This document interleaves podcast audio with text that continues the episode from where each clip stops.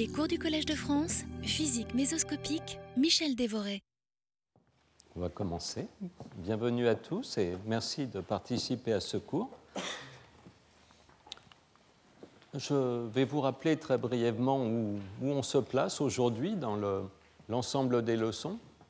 Donc, euh, dans la leçon 2, on a examiné la forme du couplage entre le système électromagnétique, qui peut être euh, soit aux fréquences micro-ondes, soit aux fréquences optiques, et euh, le, mouvement mécanique.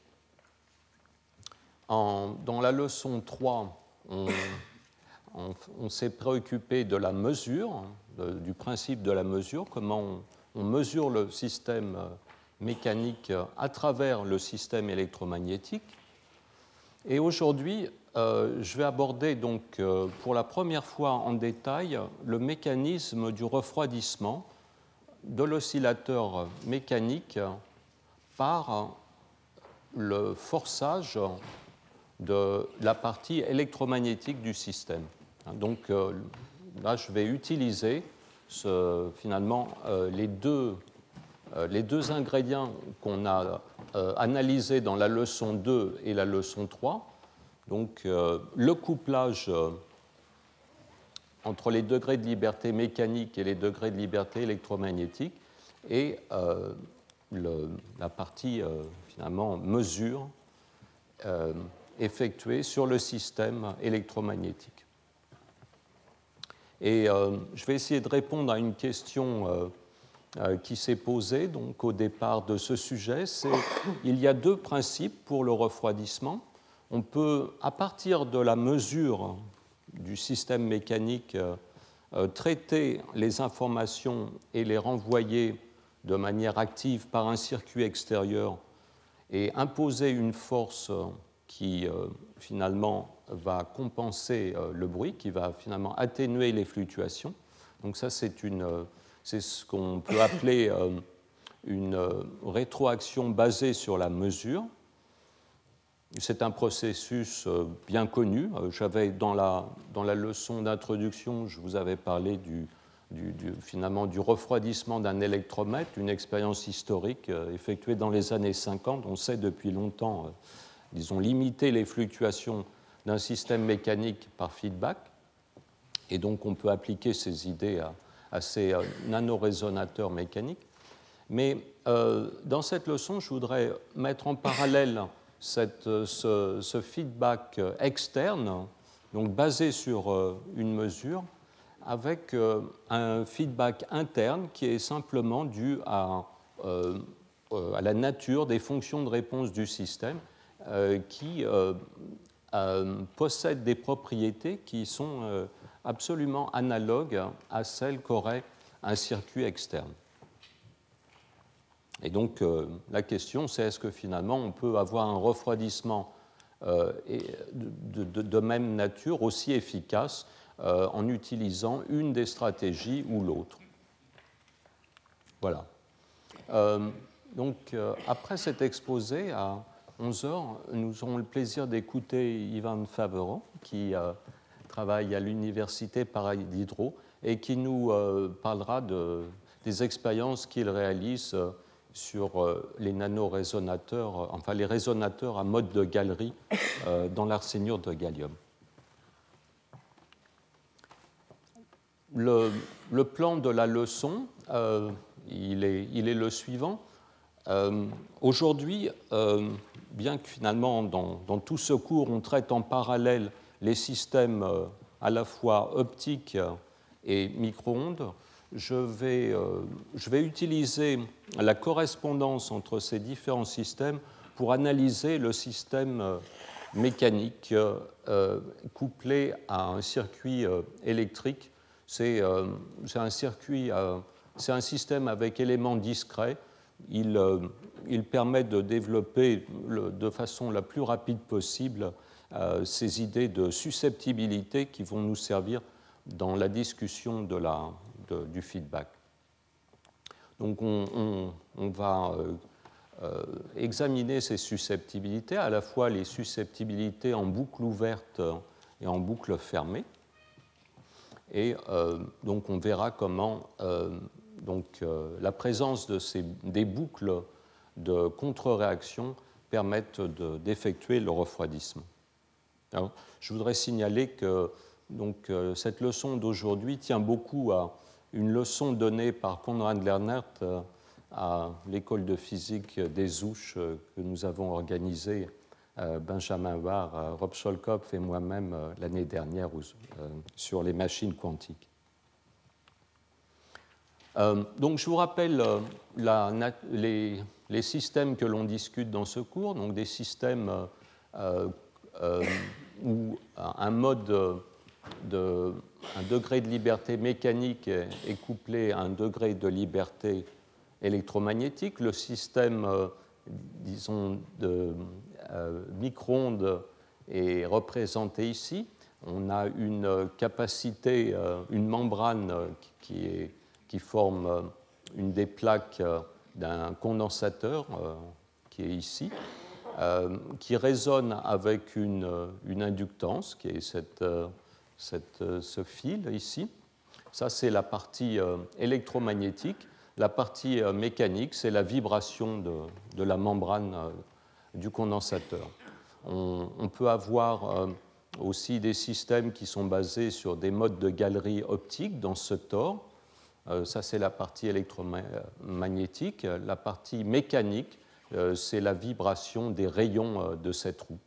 Enfin, on peut avoir un système qui est plutôt basé sur l'idée de, de guide d'onde euh, où euh, ici vous avez euh, un résonateur qui est à la fois optique, il y a une structure dans ce, guide ici qui confine un mode optique et qui confine à la fois aussi un, mode mécanique, un mode de vibration de cette petite poutre.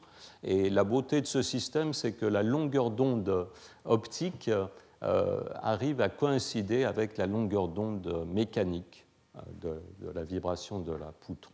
Ce qui est possible euh, du fait des, vitesses, bien que les, fréquences de vibration de ces deux modes, mécanique et électromagnétique, soient différentes par des ordres de grandeur, la vitesse de propagation du son et de la lumière sont aussi très différentes et les, deux se compensent. Donc euh, tous, ces systèmes ont, cette propriété remarquable qui sont régis par le même Hamiltonien, le même euh, type de, couplage. Et euh, dans ce qui suit, je vais, me limiter à la situation la plus simple où on considère un seul mode électromagnétique. Donc la situation est, particulièrement claire dans ce cas où, finalement on a un circuit LC, et on va se limiter aussi à un, mode mécanique. Donc euh, ici, ça sera le, mode de vibration fondamentale de, la capacité. Donc en, se limitant, en faisant cette restriction, on arrive à ce schéma très simple. Donc euh, le résonateur euh, électromagnétique ici, c'est ce circuit LC. Le condensateur ici à une valeur qui dépend euh, de, euh, la, des, fluctuations de position de la masse, ici, de la masse du résonateur mécanique, euh, qui est couplé à un, ressort hein, de, de Raider K. Donc on, avait introduit déjà tous ces éléments, L et C pour le résonateur électrique, et M et K pour le résonateur mécanique.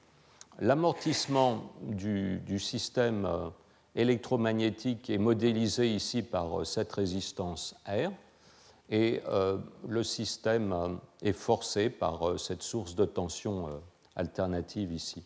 Du côté mécanique, la dissipation est modélisée ici par cet élément de valeur état euh, qui euh, correspond donc à un, amortissement, euh, disons, proportionnel à la vitesse.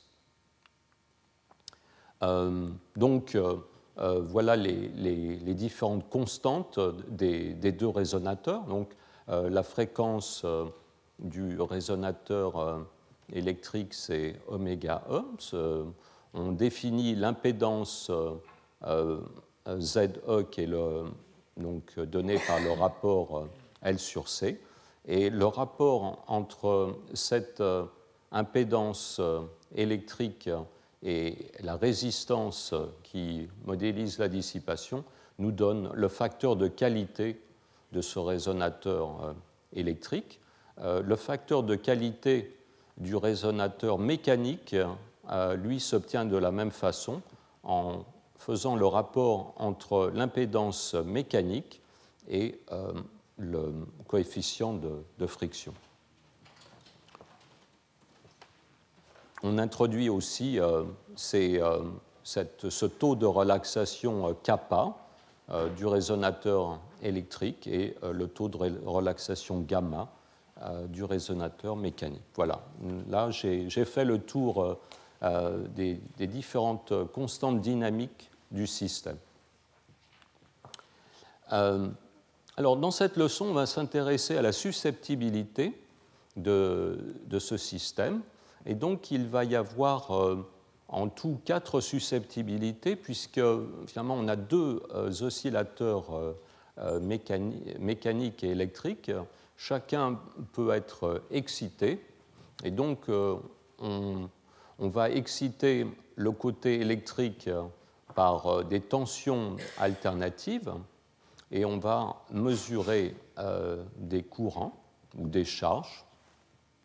Et du côté mécanique, on va imposer des, forces.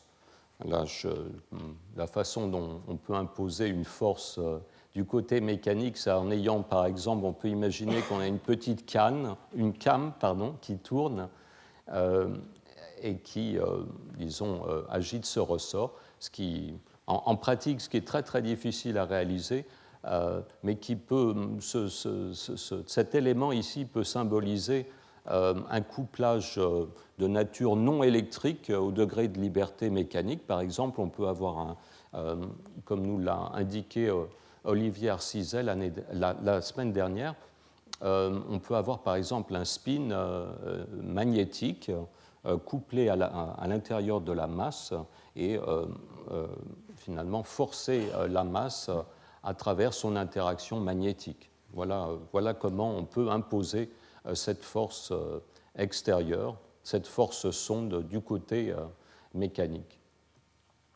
du côté électrique, euh, de la même façon euh, que du côté mécanique, il va y avoir, euh, en plus de la source de forçage qui va nous permettre d'effectuer la lecture du, système électrique et aussi d'imposer une, force de, pression de radiation sur le système mécanique. Donc ça, c'est le forçage est représenté par cette euh, grande source de tension ici. On va avoir deux autres sources. Euh, d'une part, euh, la source de bruit associée à la résistance, hein, par le théorème fluctuation-dissipation. Si vous avez de la dissipation, vous avez nécessairement du bruit en même temps. Et puis, il y a cette autre source qui est la, source sonde, qui correspond finalement, qui est le pendant de cette source euh, mécanique ici de, forçage, de, pardon, pas de forçage, une source sonde euh, pour euh, stimuler le, système mécanique. Alors exactement de la même façon que du côté électrique, il y a une source de bruit associée à la dissipation de la résistance. Ici, l'amortissement, la friction ici euh, va euh, avoir aussi une euh, force bruyante associée, donc j'appelle F indicène. donc, les équations de ce système sont très simples. Hein. On, va écrire la loi des boucles pour ce circuit électrique. On va simplement dire que la somme des tensions autour de cette boucle est égal à 0. Ça nous donne la première équation. Hein, les trois premiers termes, c'est respectivement la tension aux bornes de l'inductance, la tension ici aux bornes de la résistance et ici la tension aux bornes de la capacité. Donc ces, tensions ici, cette somme est égale aux autres tensions. Ici, la tension qui apparaît, ce, terme-là correspond au couplage entre les degrés de liberté mécanique et les degrés de liberté électrique. De l'autre côté, euh, on a le même genre d'équation. Vous voyez, le, parallèle euh, est, très remarquable. Euh, plutôt que de décrire que la somme des tensions autour de cette boucle est zéro, ici, on, fait simplement, on, écrit F égale m gamma, essentiellement, on écrit l'égalité entre les forces d'inertie et les forces finalement euh, extérieur. Euh, donc, euh, comment comprendre cette force de couplage hein, on, voit se manifester le principe d'action et, de réaction. Eh bien, ça se voit en, écrivant l'hamiltonien de, ce système. Hein. Donc, l'hamiltonien du côté électrique comprend l'énergie dans l'inductance ici, c'est ce premier terme. Et ici, on a euh, l'énergie dans la capacitance euh, qui est là. Et vous voyez, ce qu'on a inclus ici, c'est simplement le fait que la capacité dépend du déplacement. lorsque la masse se déplace, la capacité varie.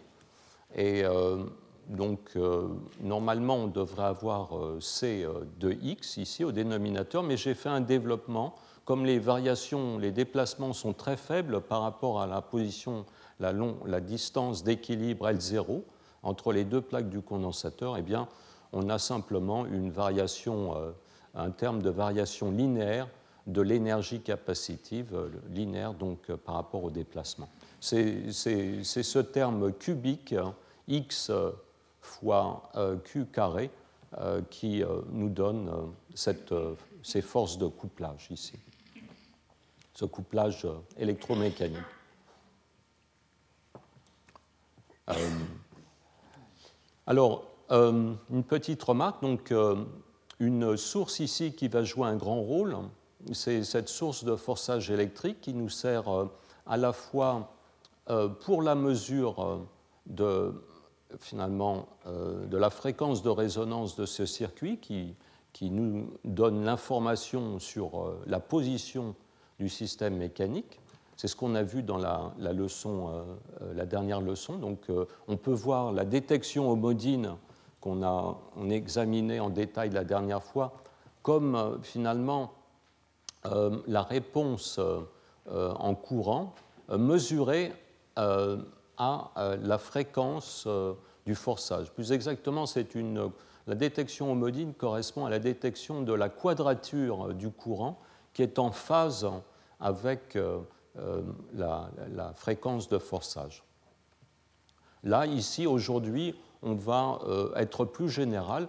On va dire qu'on détecte le courant a priori à toutes les fréquences. Et par exemple, on peut non seulement examiner la réponse, de, la réponse courant à la fréquence du forçage, mais aussi à la fréquence de cette, de cette source annexe ici, de ce signal de sonde. Euh, si, vous, euh, si vous regardez la littérature sur, dans ce sujet, il y a toutes sortes de notations qui varient d'un auteur à l'autre et des, des, systèmes mécaniques au système optique. ici, dans ces leçons, j'ai choisi de euh, d'utiliser ce grand oméga ici, de le réserver euh, pour euh, cette fréquence de forçage. On, force avec un signal de grande amplitude le, système électromagnétique. Et donc, cette fréquence porte un, symbole particulier qui est grand oméga. Je, fais cette remarque parce que souvent, dans pas mal d'articles, grand oméga est en fait utilisé pour le système mécanique. Ici, euh, la fréquence, euh, disons, de résonance du système mécanique est noté petit oméga m pour bien montrer le parallèle avec la fréquence oméga e, qui est la fréquence électromagnétique. Je vous rappelle que dans, dans le système électromécanique, il y a une variation de. Il y a trois ordres de grandeur de différence entre la fréquence mécanique, ici qui se situe dans, le, dans, le, dans, les mégahertz, et la fréquence de résonance du système euh, électromagnétique qui se situe dans, le, domaine du gigahertz. Évidemment, pour les systèmes euh, euh, optomécaniques, le, rapport entre ces ordres de grandeur est encore plus impressionnant puisque là, ce n'est pas des gigahertz que l'on a, mais plutôt des centaines de terahertz. Mais la beauté de, ce sujet, c'est que euh, les équations, euh, finalement, les équations et le type d'effet que l'on va observer sont, de, sont de même nature. Voilà donc euh, le type euh, d'équations euh, avec lesquelles on va travailler aujourd'hui. Vous voyez, c'est des, si on fait le, si on examine ces équations, elles ne sont pas franchement très compliquées. ici, on, a une équation, on a, un, membre de gauche qui est parfaitement linéaire. même chose ici. Vous voyez le parallèle étroit entre la partie électrique et la partie mécanique. Euh, la seule complication de ce type d'équation couplée, c'est euh, la présence de termes non linéaires. Ici, on a un terme croisé, xq, et puis ici, on a un terme euh, q carré. Donc on a finalement les, variables du système, hein, x et q, ici apparaissent au second degré dans ces membres de droit, et c'est finalement ce second degré dans ces équations qui va faire toute la richesse euh, du système. Ce n'est pas, pas grand-chose, hein, c'est juste euh, une petite variation euh, par rapport à des équations d'oscillateurs très bien connues, juste un, couplage non linéaire entre ces deux oscillateurs. Voilà, donc maintenant on a, posé le décor. On, va voir maintenant la suite des, approximations euh, qui vont nous permettre de résoudre, ces équations. Alors, avant de, euh, disons, de regarder euh, les approximations qu'on va faire pour résoudre le système, il faut bien comprendre ici qu'on a un système assez général, un système électromécanique couplé. Il y a, disons, trois entrées en gros. Hein. on, a deux signaux sondes euh, mécaniques et électromagnétiques, et puis on a une tension de, forçage. Et le système répond en, ayant finalement euh, une trajectoire pour la position de la masse mécanique. On peut aussi parler de, la dérivée de, de la position, la vitesse. Euh, et euh, le pendant de, ces variables du côté euh, électromécanique, du côté électrique, pardon, c'est la charge sur le condensateur et le courant dans le circuit. Et pour l'instant, on parle d'un système ouvert ici. En fait, on peut fermer le système en ça c'est ce qu'on pourrait appeler euh, la rétroaction naïve, on peut se dire, bon, ben, euh, il faut, on a une, une, force euh, parasite qui arrive sur le système, eh bien, on peut la compenser en, effet, en ajoutant au système cette boucle de réaction. Donc, si on mesure la trajectoire x de t,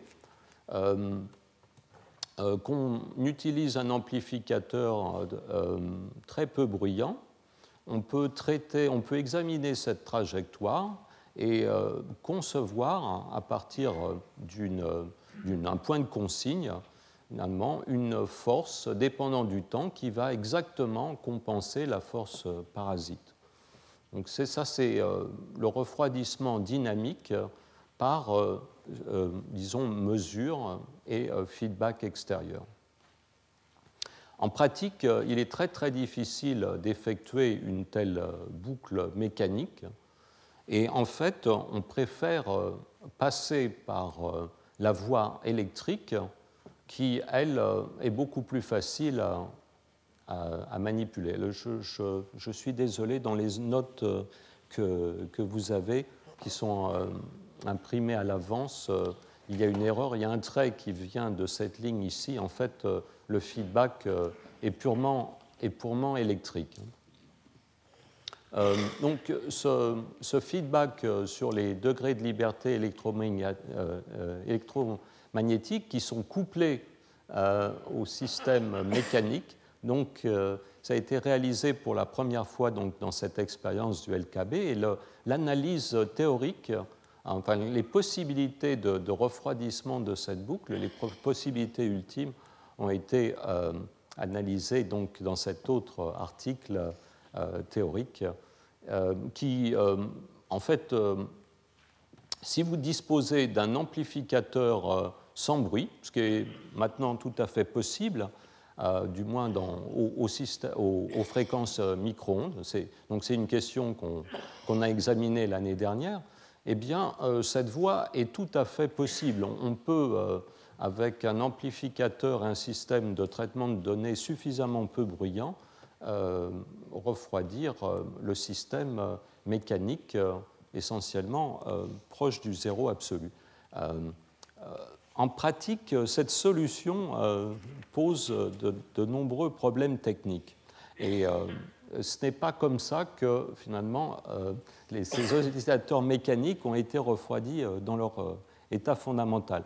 Mais nous allons voir que, en fait, est, le, système électromécanique contient des ingrédients qui peuvent être utilisés pour effectuer l'analogue de cette, boucle de réaction externe qui est euh, conceptuellement euh, plus facile à comprendre. Nous allons voir euh, dans cette leçon comment les réponses du système électromécanique lui-même contiennent une partie qui finalement émule cette, boucle. donc l'idée du refroidissement, elle est très simple. Si vous cette boucle de, contre-réaction a un gain négatif, donc, euh, en gros, si vous euh, prenez la sortie, que vous l'amenez à l'entrée avec un signe moins, vous pouvez compenser euh, les, forces de bruit extérieures et donc introduire une dissipation artificielle. Cette dissipation artificielle a une certaine température. La température de cette dissipation artificielle est fixée par le bruit, la température de bruit de la chaîne d'amplification. Et donc, si vous avez un amplificateur qui fonctionne à la limite quantique, c'est-à-dire qui n'apporte pas de bruit au système, euh, euh, pas de bruit du tout au signal, eh bien, euh, vous pouvez, vous, cette, cette, dissipation artificielle aura une température nulle, et donc vous pourrez refroidir le système dans son état fondamental. Nous allons voir comment réaliser ça en utilisant, en détournant euh, les fonctions de réponse internes du système. C'est ce que je vous propose de, regarder en détail dans cette leçon. Alors, pour, euh, pour comprendre comment euh, ce, feedback interne fonctionne, donc ce feedback autonome fonctionne, il, y a un certain nombre d'étapes de, calcul à, examiner de près. Alors, la première étape, c'est euh, la suivante. Donc euh, le forçage euh, électrique se fait avec un, signal de grande amplitude qui va contenir un, très grand nombre de photons et on va être, il est légitime de développer la charge résultante de ce forçage autour d'une valeur d'équilibre. Euh, c'est une valeur d'équilibre dynamique, c'est une valeur oscillante au cours du temps, euh, mais euh, parfaitement déterministe. Donc c'est ce que j'appelle ici Q indice D. Ça va être la valeur de la charge sur le condensateur qui résulte du forçage et qui ne tient pas compte des, déviations qui sont dues par exemple, à la source de bruit ou à la source sonde externe. Donc je vais développer, je vais faire un développement au premier ordre à partir de ces fluctuations par rapport au signal déterministe. C'est tout à fait légitime parce que, comme je, le dis, ce signal de forçage est intense il est très grand, il contient un très grand nombre de quanta, et euh, les fluctuations par rapport à, cette valeur déterministe, elles, elles ne contiennent que très peu de quanta. On, va de toute façon se placer au, voisinage euh, euh, de l'état fondamental, et donc on aura quelques quanta d'excitation, donc on peut, ce développement est, légitime. On fait la même chose du côté mécanique. là, ce n'est pas euh, c'est peut-être pas euh, aussi euh, profond.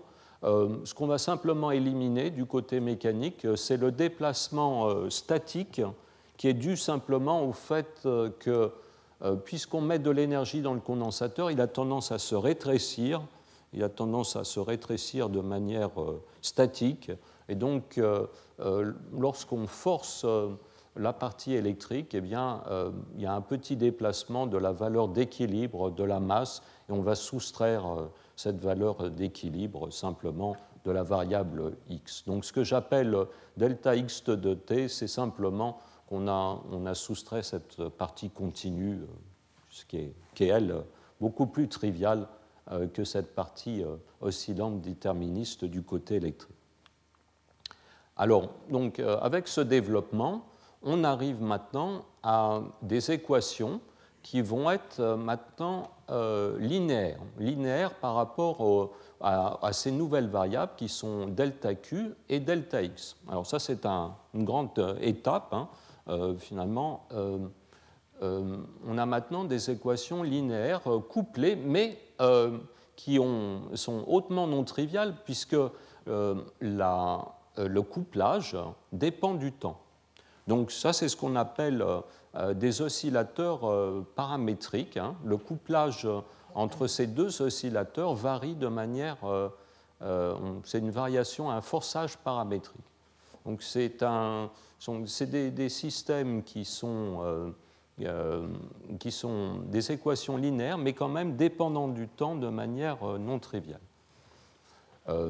À ce stade, hein, euh, un mathématicien dirait euh, le problème est complètement résolu parce que euh, donc des équations linéaires du second degré dépendant du temps de cette façon, c'est un système complètement soluble.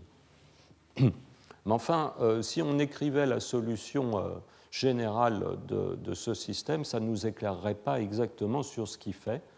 Et on va quand même ici euh, passer, euh, effectuer un certain nombre d'approximations euh, qui sont très légères, mais qui vont nous permettre de comprendre qu'est-ce qui se passe dans ce système.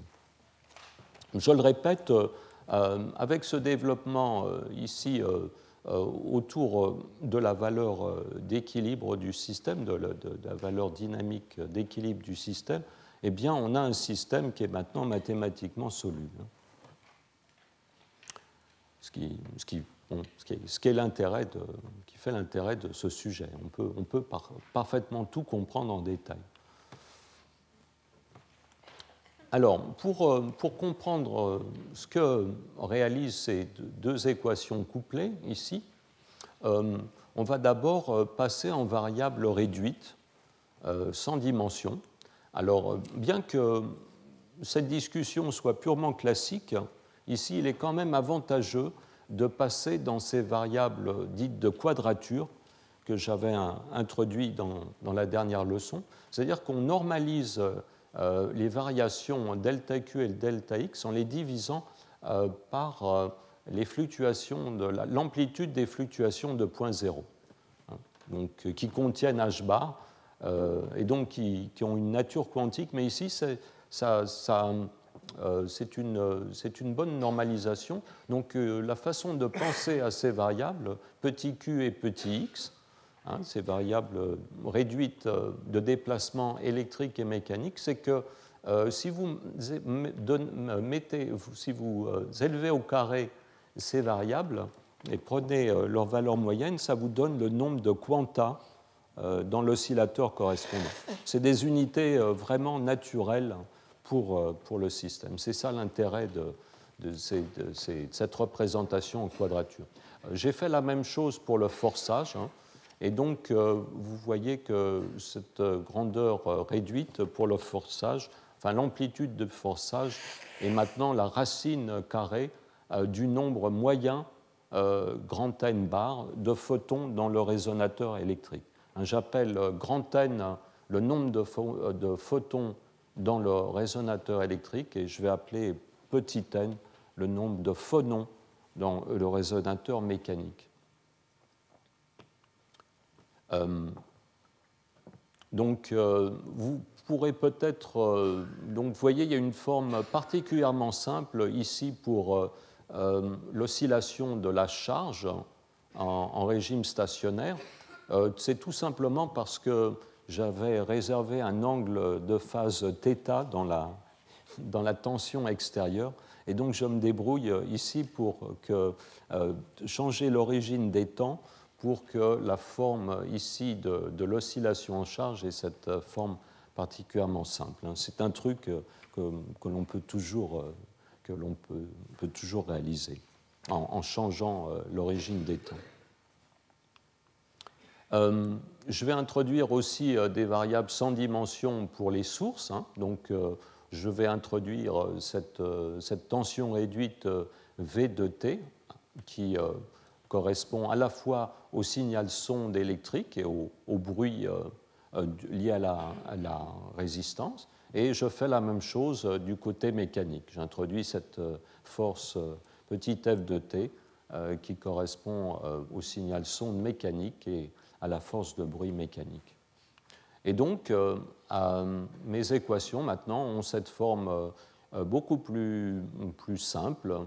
Donc, j'ai une dépendance, donc j'ai un terme de couplage entre ces deux équations linéaires qui dépend quand même très simplement du temps. Vous voyez, et, sous cette forme, on, apprécie un peu mieux le, principe d'action et de réaction.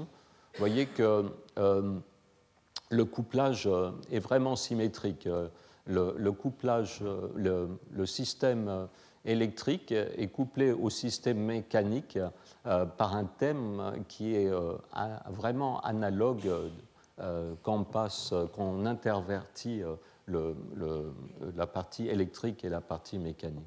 Hein, sous cette forme, on voit beaucoup mieux euh, euh, la réciprocité du couplage. Et euh, j'en ai, profité pour introduire maintenant cette nouvelle constante de couplage, petit g, renormalisée, qui correspond à ce coefficient G3, le coefficient de couplage du système nu. Hein, c'est cette fréquence G3, c'est simplement la dérivée partielle de la fréquence du système électromécanique par rapport au déplacement du système euh, mécanique. Et euh, euh, cette constante G, cette constante effective de couplage maintenant, en présence de forçage, c'est tout simplement la racine carrée du nombre de photons forcés dans le résonateur électrique fois cette, ce coefficient G3. Pas de, pas de questions euh, pour l'instant? Ok, donc euh, équation finalement euh, couplée du second ordre, là particulièrement simple. Donc la façon dont on résout ce genre de choses, c'est de passer dans le, dans le domaine fréquentiel en introduisant les transformés de Fourier de du signal en charge et du signal en position. Et pour l'instant, là, euh, il faut un petit peu faire attention euh, à l'argument de ces transformés de Fourier. Donc on a euh, la fréquence pour l'instant oméga 1, c'est la fréquence générique du système électrique, et la fréquence oméga 2 du, système mécanique. A, priori, ces deux, ces deux fréquences n'ont rien à voir l'une avec l'autre.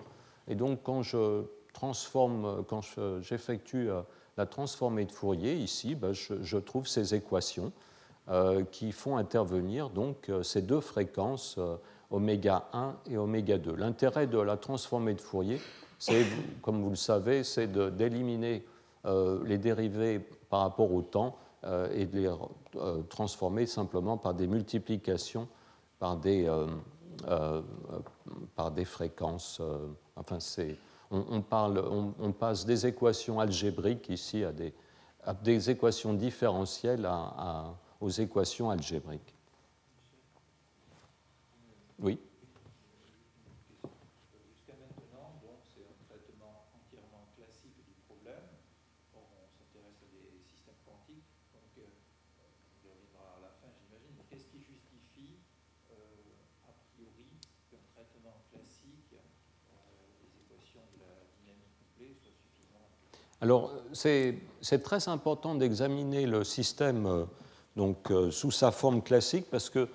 dans la forme euh, quantique, on va pas, il ne va pas y avoir un grand changement.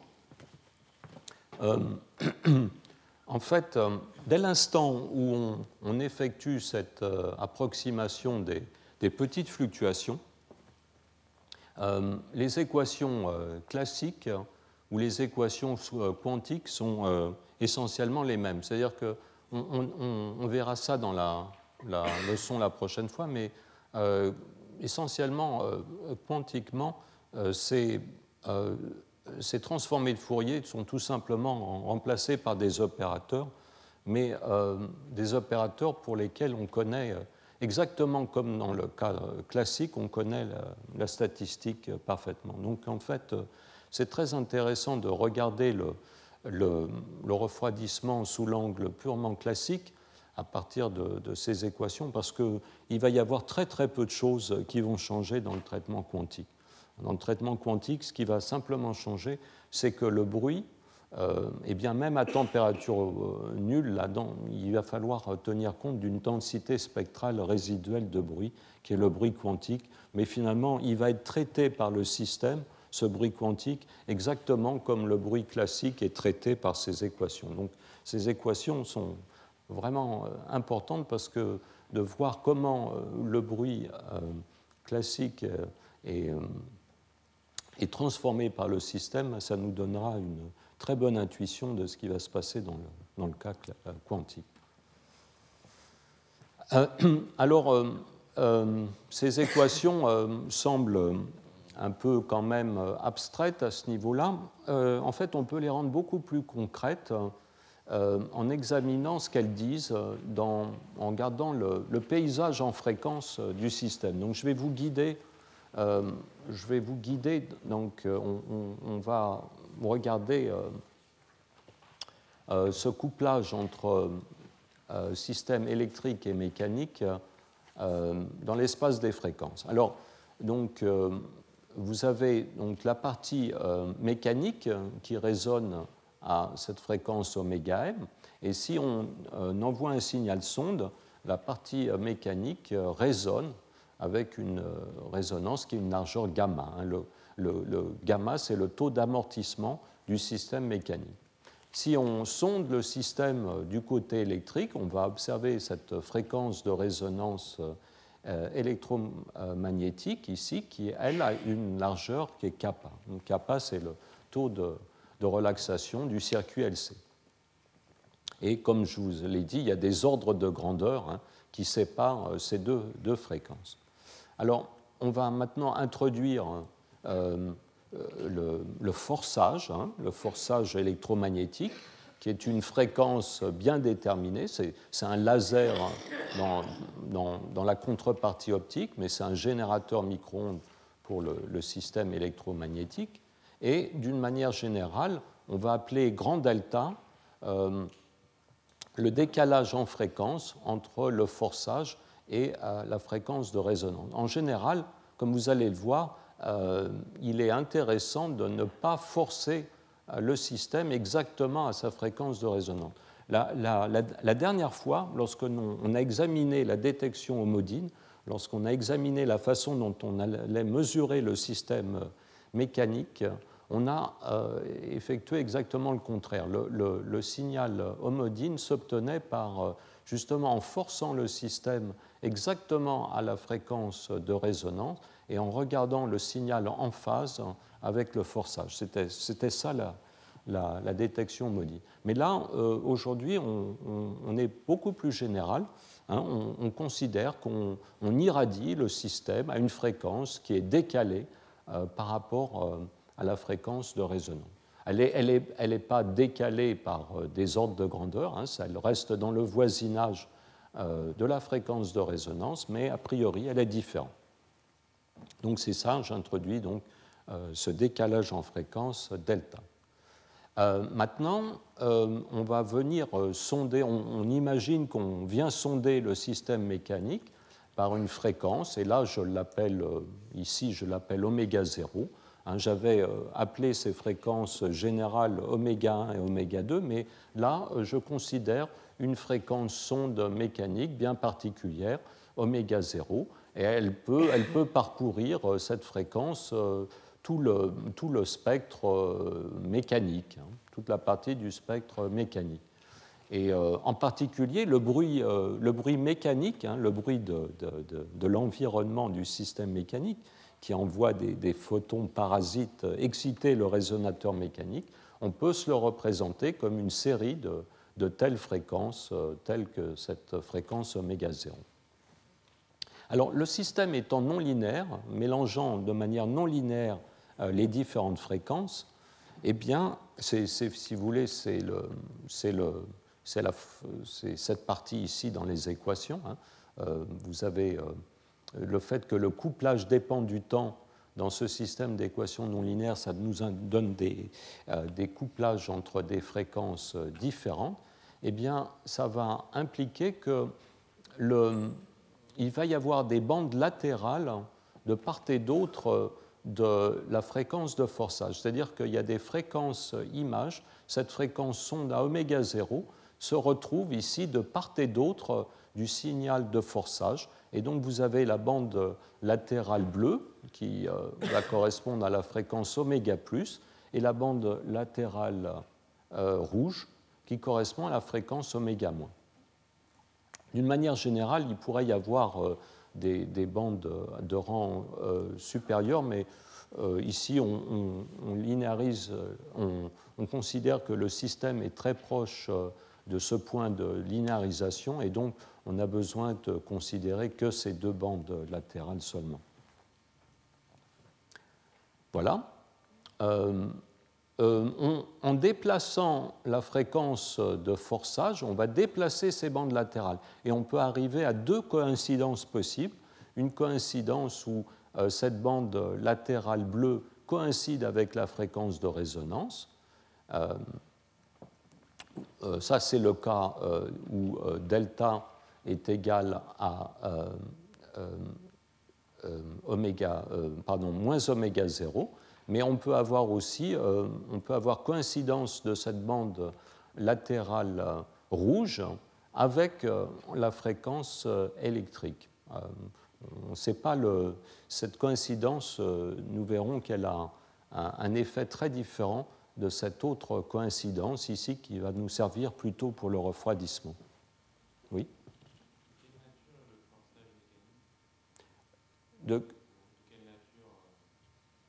alors, euh, cette fréquence oméga 0, ici, euh, donc pour l'instant, j'ai laissé, euh, je, reste très vague sur ce forçage mécanique. le, système mécanique est par exemple forcé par les fluctuations thermiques du réservoir qui est couplé au système mécanique. Hein. Le, système mécanique, rappelons-le, il est ici dans ce cas, il est à quelques sa fréquence de résonance est quelques mégahertz, et il est placé dans un cryostat à, disons, 20 millikelvin, qui est chaud euh, par rapport à cette, euh, cette, fréquence de quelques mégahertz. Donc il va y avoir des phonons parasites qui vont exciter le résonateur mécanique. Ça, c'est, ça, c'est le type de, de, forçage minimum, et c'est d'ailleurs euh, ce qu'on cherche à combattre, c'est ce forçage aléatoire qu'on cherche à combattre par ce refroidissement dynamique. Mais on, peut imaginer, par exemple, d'autres types de signal. On peut se coupler au, résonateur euh, mécanique, euh, par exemple, de manière magnétique. On peut imaginer que le système, euh, enfin, dans des applications très futuristes de ce sujet, on peut imaginer que le résonateur mécanique c'est une sonde qui, par exemple, se couple au noyau d'un échantillon. Hein. c'est une des applications du futur pour ces systèmes électromécaniques, c'est la RMN, l'imagerie par résonance magnétique d'une seule molécule. C'est ce dont nous a parlé Olivier la dernière fois. Hmm. Enfin, donc, euh, voilà, des, explications possibles pour le, le, signal sonde oméga 0. Euh, bon, vous voyez, vous avez ces coïncidences là, où les bandes latérales coïncident avec la fréquence de résonance euh, électrique, mais dans la suite de cette leçon, on va considérer le cas tout à fait général où euh, le décalage ici delta est arbitraire.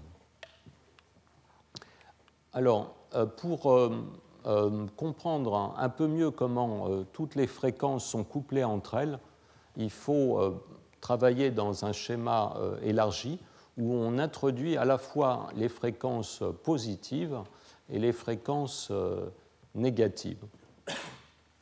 Alors, euh, comme vous le savez, si vous achetez un analyseur de spectre, euh, il, ne, vous donne que des fréquences positives. Alors, euh, à quoi correspondent ces fréquences négatives?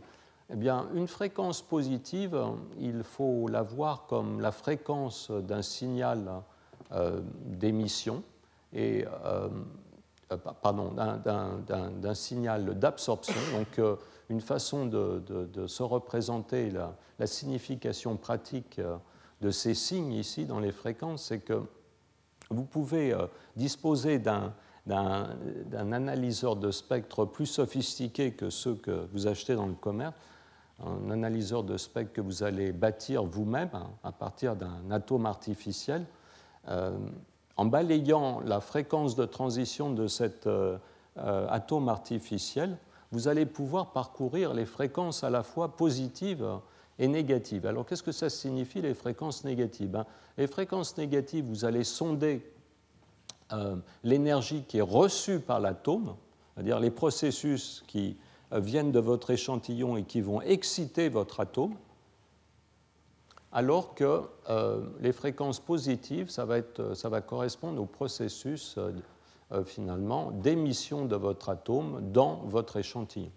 Donc euh, quantiquement, les processus d'absorption et d'émission ne sont pas symétriques et vous pouvez euh, donc distinguer la partie positive et négative du spectre.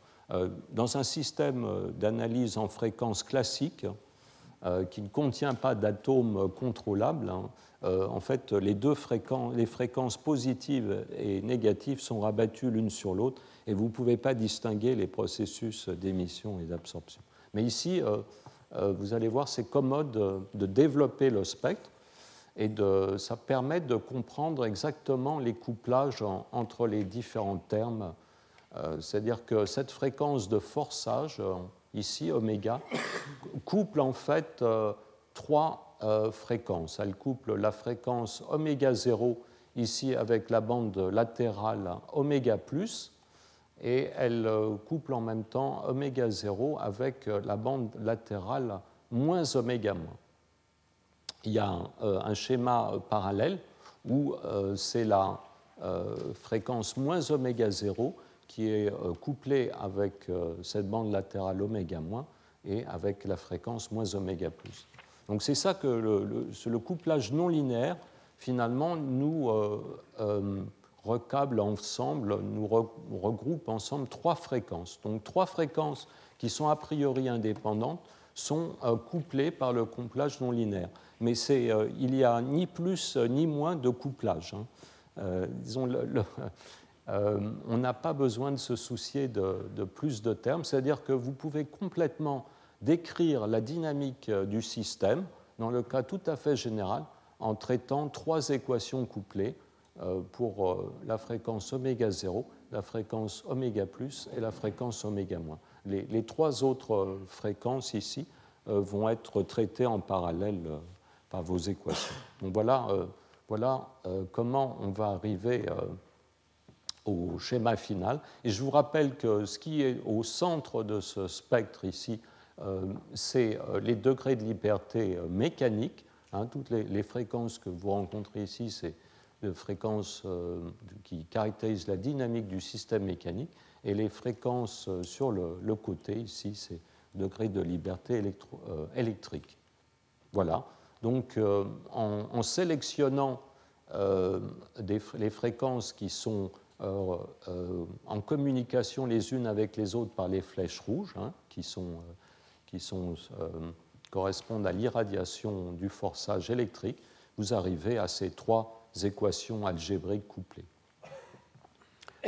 qui en fait ne dépendent véritablement que de la fréquence oméga 0, puisque oméga plus et moins ne sont que finalement des décalages de cette fréquence oméga 0. Voilà. Donc, euh, on, a réduit une dynamique euh, relativement complexe à un système d'équations algébriques euh, qui ne dépendent finalement que d'une seule fréquence, qui est la, la fréquence sonde mécanique. Et je vous le rappelle, donc la richesse de ce système, c'est qu'on on va être capable de, de faire varier la fréquence de forçage grand oméga et d'induire un certain nombre de coïncidences où euh, ces bandes latérales vont, vont résonner avec euh, la fréquence centrale du système électrique.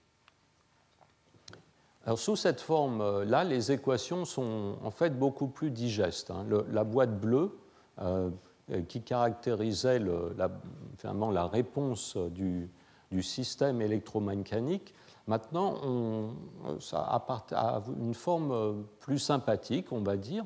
Donc, euh, vous avez euh, cette. Vous, pouvez entrer dans le système par cette force à la fréquence oméga 0.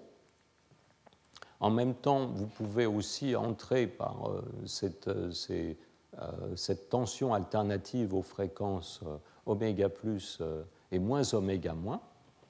Et euh, c'est là où on voit euh, la contre-réaction interne du système.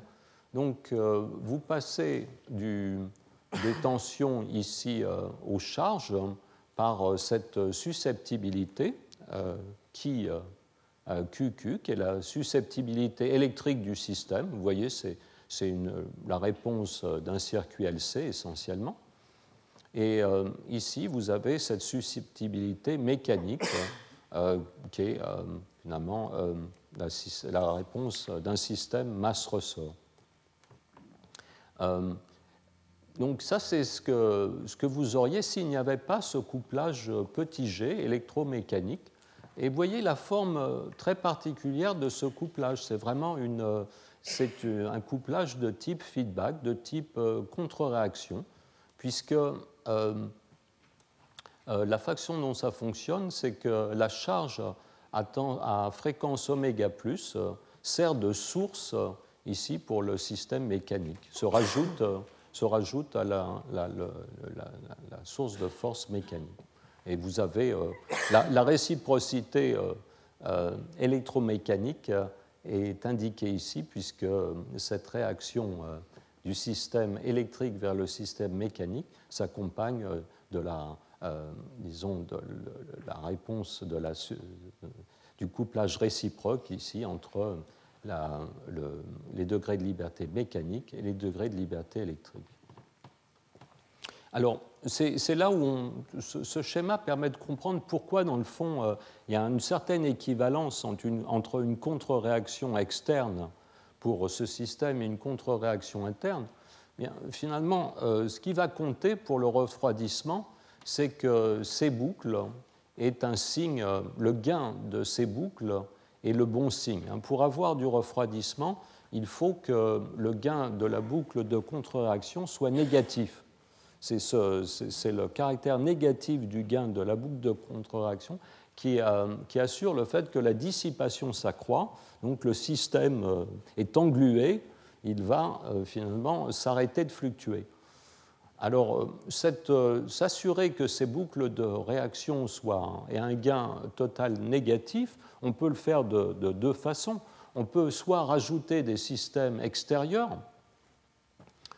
ou faire en sorte que ces systèmes internes eh bien, aient le bon signe. Donc, ce qu'on va voir, c'est maintenant qu'est-ce qui détermine le signe de, ces différentes boucles? Le signe de ces différentes boucles être déterminé par le signe de ces boîtes ici, de ces boîtes euh, vertes euh, et de ces boîtes marron. Le, signe de G, lui, euh, on peut, ne peut rien faire dessus puisque finalement, on a une bonne fois pour toutes, il est proportionnel simplement au nombre de photons ici à cette dérivée partielle. Et vous voyez de toute façon que G, que, que G soit positif ou négatif, ne va rien changer à l'affaire parce que dans chacune de ces boucles, G intervient deux fois.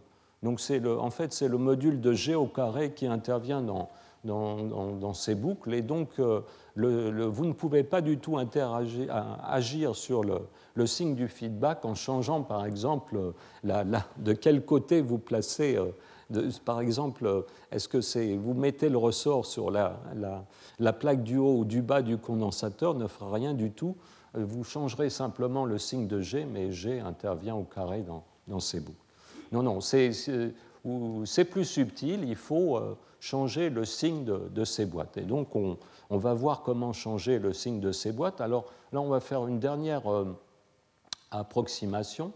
Euh, mais avant, je, calcule tout simplement ici la susceptibilité maintenant en boucle fermée du, système. Hein. En fait, euh, à partir de ce schéma, on peut, tout à fait euh, calculer. en fait, il suffit tout simplement d'inverser la, matrice des susceptibilités.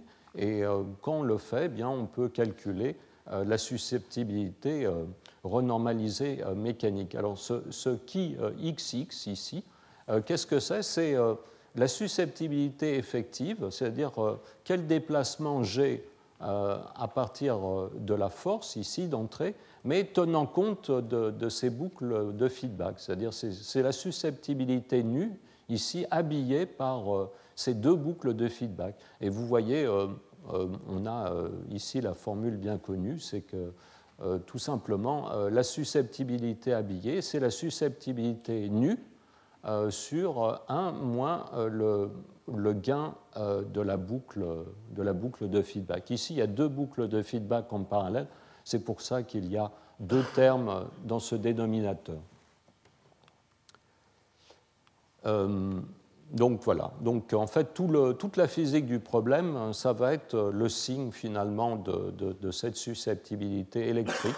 Euh, la susceptibilité mécanique, on ne va pas pouvoir jouer tellement en fait, on va toujours se placer près de la résonance euh, du système mécanique et cette susceptibilité nue ici ne va pas changer de signe. Ce qui peut changer de signe, c'est euh, euh, la réponse de ces boîtes vertes.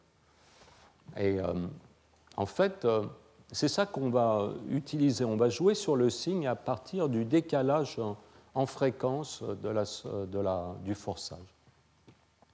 alors, Bon, euh, ce qui est un petit peu embêtant à ce stade, c'est que les susceptibilités sont un peu compliquées. Ici, on a un polynôme du second degré au dénominateur. On n'aime pas beaucoup ça. Euh, on va utiliser euh, une approximation très peu coûteuse ici, très peu coûteuse parce que le facteur de qualité des résonateurs, à la fois mécaniques et électriques, est extrêmement bon. Hein. c'est plusieurs milliers, si ce n'est pas des, des dizaines de milliers ou des centaines de milliers. Donc, en fait, euh, l'approximation de l'onde tournante est excellente et donc euh, ça nous permet de simplifier beaucoup euh, l'expression des susceptibilités. Donc, je vous rappelle quelle est cette approximation? Eh bien, quand on est au voisinage de la fréquence de résonance, on va pouvoir négliger les termes du second ordre dans, ce polynôme du second degré, c'est-à-dire que les susceptibilités ici deviennent de simples pôles. Hein. Euh, voilà, donc euh, la susceptibilité à la fois du côté électrique et, du côté mécanique, les susceptibilités prennent simplement la forme d'un simple pôle en fréquence.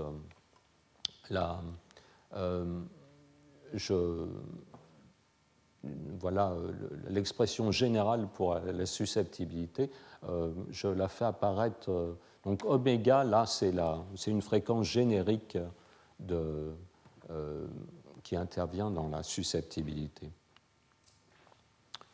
Euh, donc, euh, on arrive, euh, donc cette expression qui nous donne la, susceptibilité complète ici, et donc tout simplement cette forme très simple. Et à ce stade, on, connaît tout sur, sur le système.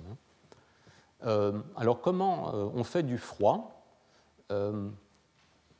Eh bien, bon, l'examen du signe du, dénominateur ici s'obtient en, prenant la partie réelle et la partie imaginaire euh, de ce dénominateur. Et euh, c'est cette euh, susceptibilité ici électrique qui va nous donner la réponse, le signe de, de la partie finalement euh, imaginaire de cette, euh, cette expression euh, va nous donner, va nous dire si on fait du froid ou du chaud. Alors, d'une manière générale, il faudrait résoudre les pôles de cette expression, il faudrait trouver les pôles de cette expression. ça, trouver les pôles de cette expression, c'est résoudre une équation du troisième degré. c'est un peu c'est possible, mais on peut le faire ici de façon perturbative euh, en remarquant qu'on peut très bien, dans cette expression, pour euh, qui euh, indice S, tout simplement remplacer oméga par la fréquence qui nous intéresse, qui est la fréquence de résonance du système mécanique. Et on arrive à la fin à cette expression très utile qui indique comment la fréquence du système mécanique et son amortissement ici euh, sont modifiés par euh, ce feedback interne. Et euh, là, ici, on a des expressions extrêmement simples qu'on peut, qu'on peut, examiner graphiquement. Et, et là, je, je, les ai. donc, voilà ces expressions. Dans le cas où on a des bandes latérales résolues, c'est lorsque ce cas est obtenu quand la fréquence euh, mécanique est euh, très supérieure euh, à la largeur, le taux d'amortissement du système électrique. Et là, au contraire, c'est le cas inverse où les, la fréquence mécanique est inférieure au taux d'amortissement du système électrique. Alors, ce qu'il faut regarder sur ces courbes, ce qui est spectaculaire, c'est la partie en fait en pointillé qui nous donne euh, l'amortissement. La partie en, très plein, c'est le décalage en fréquence. Alors, ce décalage en fréquence porte le nom de. euh, c'est le, ressort optique. Hein, c'est le, lorsque vous irradiez ce système, lorsque vous forcez électromagnétiquement ce système, eh bien, c'est comme si vous rajoutiez un ressort spécial sur euh, le système mécanique, et la force de ce ressort euh, modifie la fréquence de résonance mécanique. Hein. et vous pouvez agir sur cette variation à, partir de votre décalage en fréquence euh, du forçage. Hein. Ici, euh, ce que vous avez en abscisse, c'est le décalage en forçage de, la fréquence de résonance du forçage. Le, cas qui va correspondre au refroidissement, c'est celui-là. C'est le cas où vous avez décalé votre fréquence de forçage vers la droite et à une valeur qui est exactement, euh, qui fait coïncider la bande latérale bleue euh, du forçage avec euh, la résonance électromagnétique du système. Et c'est là où vous voyez l'amortissement ici s'accroît. Donc vous avez un système qui a plus d'amortissement, c'est l'amortissement induit par le forçage, c'est l'amortissement du système mécanique euh, induit par, le, système, par le, forçage électrique. Ça, c'est un effet très précieux. C'est c'est le refroidissement dynamique du système mécanique. C'est un, type de refroidissement tout à fait analogue au refroidissement, par exemple, des ions piégés en physique, atomique.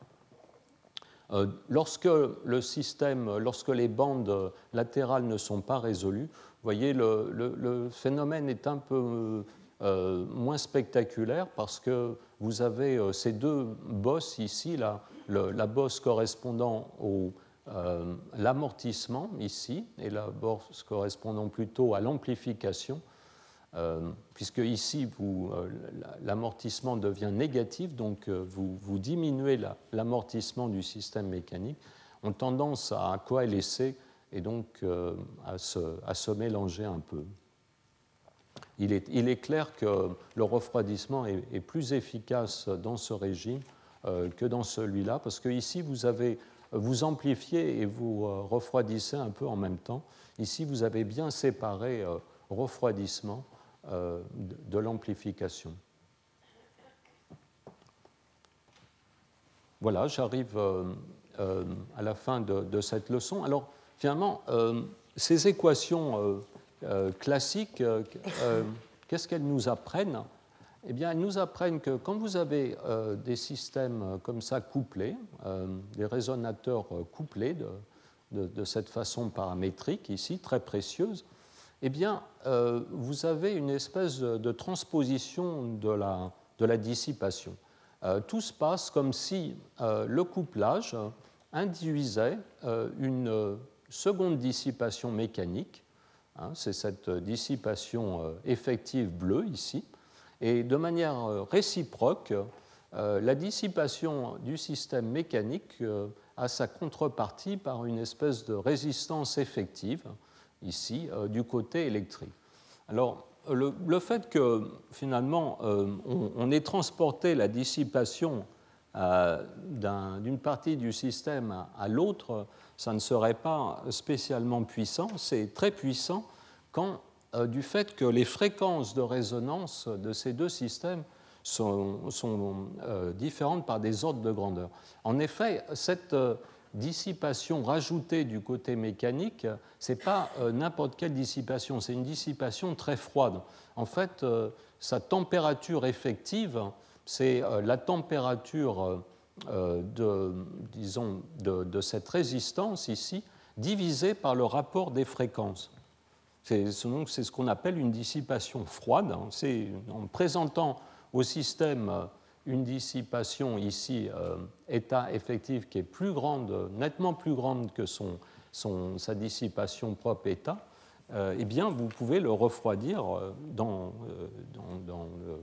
très proche du zéro absolu, vu ce, rapport énorme de fréquence. de l'autre côté, c'est exactement le contraire. Hein. cette dissipation supplémentaire du côté électrique, elle, est très chaude puisque finalement, là, le, rapport de fréquence joue en sens inverse. Mais ce n'est pas, très grave si on a pris le soin euh, de, de, faire dominer la dissipation de ce côté-là par euh, la dissipation euh, propre du système. Donc c'est une espèce de, système de, réfrigération qu'on a construit. Hein. Une façon de voir la chose, c'est que euh, cette contre-réaction euh, interne dans le, dans, le cas qu'on qu'on vient d'examiner, ou externe si vous disposez d'un très bon amplificateur, finalement c'est une transposition de la friction. Donc quand vous transposez la friction d'un domaine de fréquence à un autre, vous pouvez euh, bénéficier de ce système d'amortissement froid et donc de, mettre le, système dans l'état fondamental.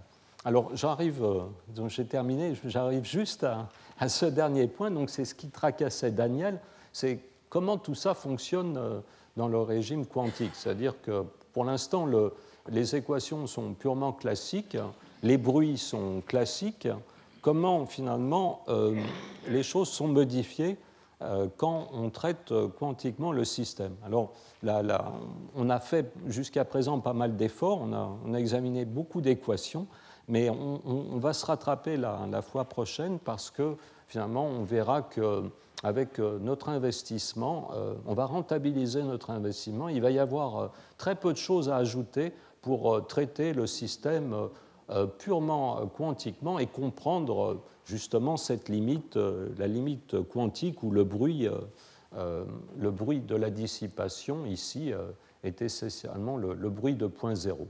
Et donc ça va modifier un petit peu ces expressions, mais vous allez voir, on, a quand même, on, va euh, être tout à fait capable de démontrer que, euh, disons, pour euh, des bandes latérales suffisamment résolues, on peut essentiellement enlever tous les quantas d'excitation du résonateur mécanique. Et donc, sur ce, je, je termine cette leçon et je vous remercie pour votre attention. Retrouvez tous les contenus du Collège de France sur www.colège-2-france.fr.